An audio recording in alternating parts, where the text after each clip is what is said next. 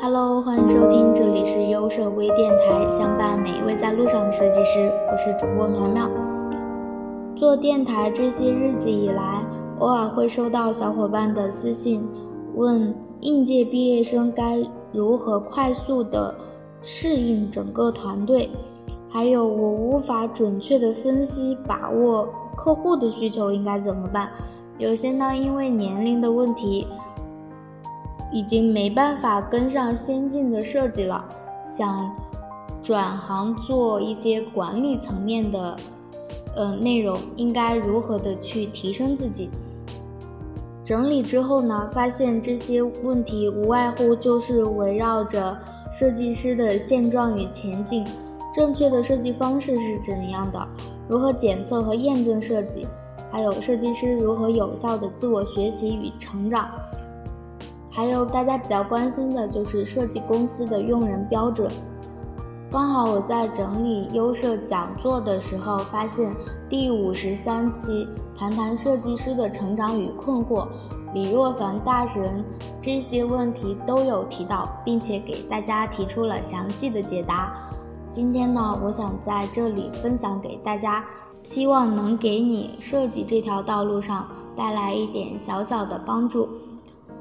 所以这一期电台呢，我就是简单的把这些问题列出来，然后分享给大家，可能会有一点小小的枯燥，还希望你耐心一点喽。第一个问题就是设计师的前景如何，应该如何自我提升学习？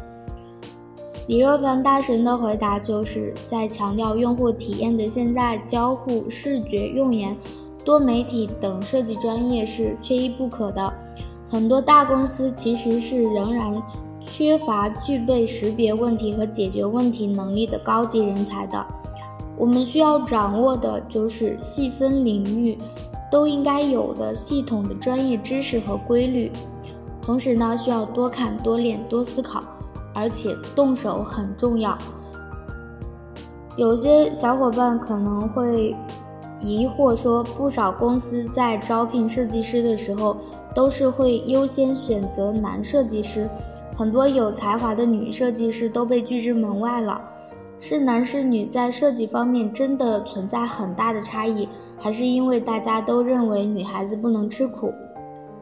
其实，如果你足够优秀，会有人跪求你加入的，设计行业其实并不能说苦吧。如果你找对了正确的姿势，可以又快又准的，并且在大神看来呢，女生更稳健、有条理、具备亲和力、可塑性更强。有些同学比较关心的话题就是，你做了几年设计之后，但是在技术。的方面感觉提高还是不够，论资历呢已经是管理层了，但是心理上还是比较喜欢做技术的。由于年龄的关系，体力跟脑力已经跟不上新的设计了，设计的道路应该何去何从？其实，你所在的环境是技术导向还是管理导向呢？你的从业经验就是你的优势，你要。去想好，你在设计这条道路上是做技术导向开心一点呢，还是做管理导向开心一点？大多数设计师都会遇到的问题，很多设计师都会有进步的瓶颈期、就业的头疼期，没经验，但是又想转去做管理层，应该如何过渡？其实执行也是需要经验积累的，管理执行。更是需要广泛的经验积累，有经验的时候才有可能接触管理的问题。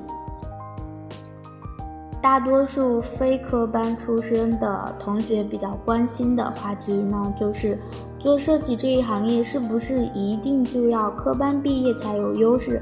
科班毕业的与非科班毕业的在公司里面是不是有区别对待？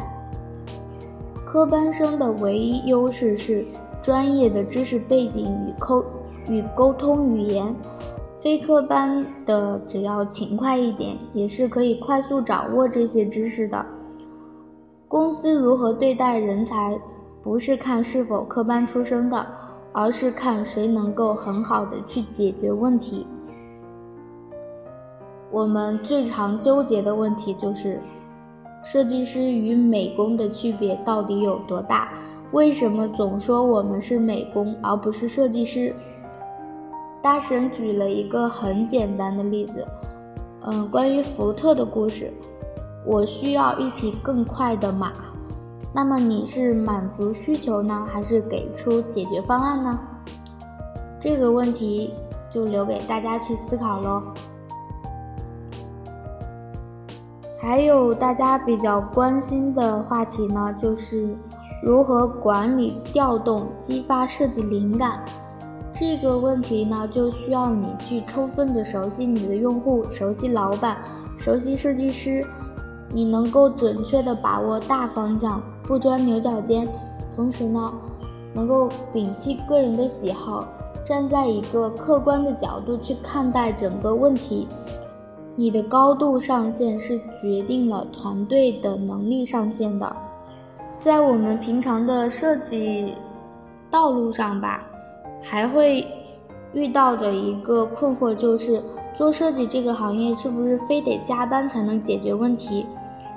其实，加不加班是取决于你和你周围小伙伴的效率的，在完善良性的机制下。设计师加班是属于低效的表现的。其实你是可以通过一些加班多做一些工作，然后用来验证设计是有效的，并且为你未来不加班做好铺垫。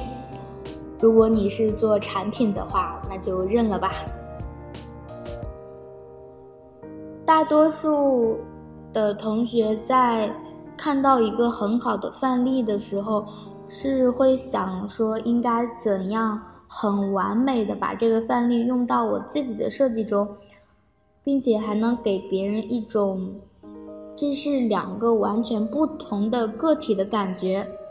这个时候就需要你做出你自己的产品的灵魂的，你需要比范例做得更好，然后获得客户、用户、同行的一致认可。那么这个时候你就。你就已经很完美的把它提升了，然后并且是拥有你自己的灵魂的一个设计作品。很多时候我有很好的想法，却不能够去很好的诠释出来，这个时候我应该怎么办？反思一下，你对相关领域的技术门槛是否了解？如果真的是有一个好的创意呢？不妨去寻求高手和身边人的帮助，让他们认识到你的创意能力。大家在平常的浏览和观察中呢，还有会遇到的问题就是如何验证设计的好坏。网站评估纬度，大家可以去观察它的视觉性能、交互内容这几个方面。其他的内容呢，就可以去看它的品牌美誉、用户口碑，针对设计模块的用言分析。重中之重的就是凭感觉的设计时代已经过去了。关于设计师如何有效的自我学习与成长的话，希望大家都能够虚心的去做一块大海绵，熟悉你所服务的行业，了解它的规律。找到标杆，要记得，你做的越多，学的也就越快。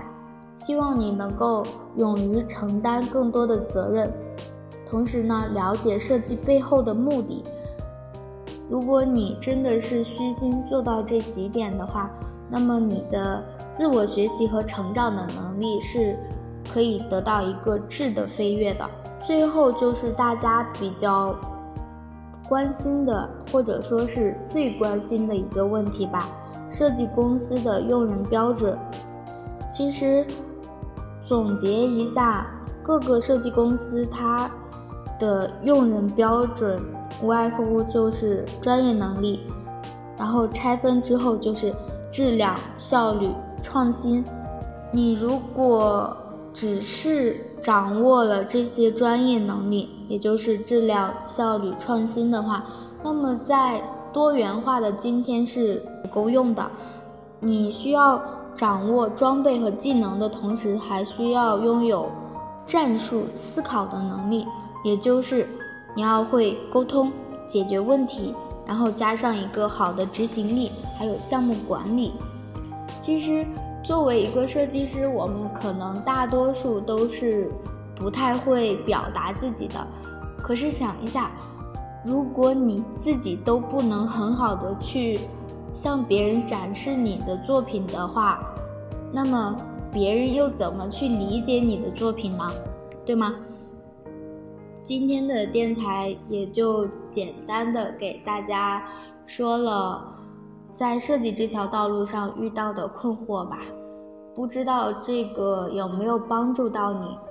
如果刚好有一点能够解答你在这条路上的小小困惑的话，那么这一期电台就是有用的。好啦，今天呢就到这里啦，我们下期见，拜拜。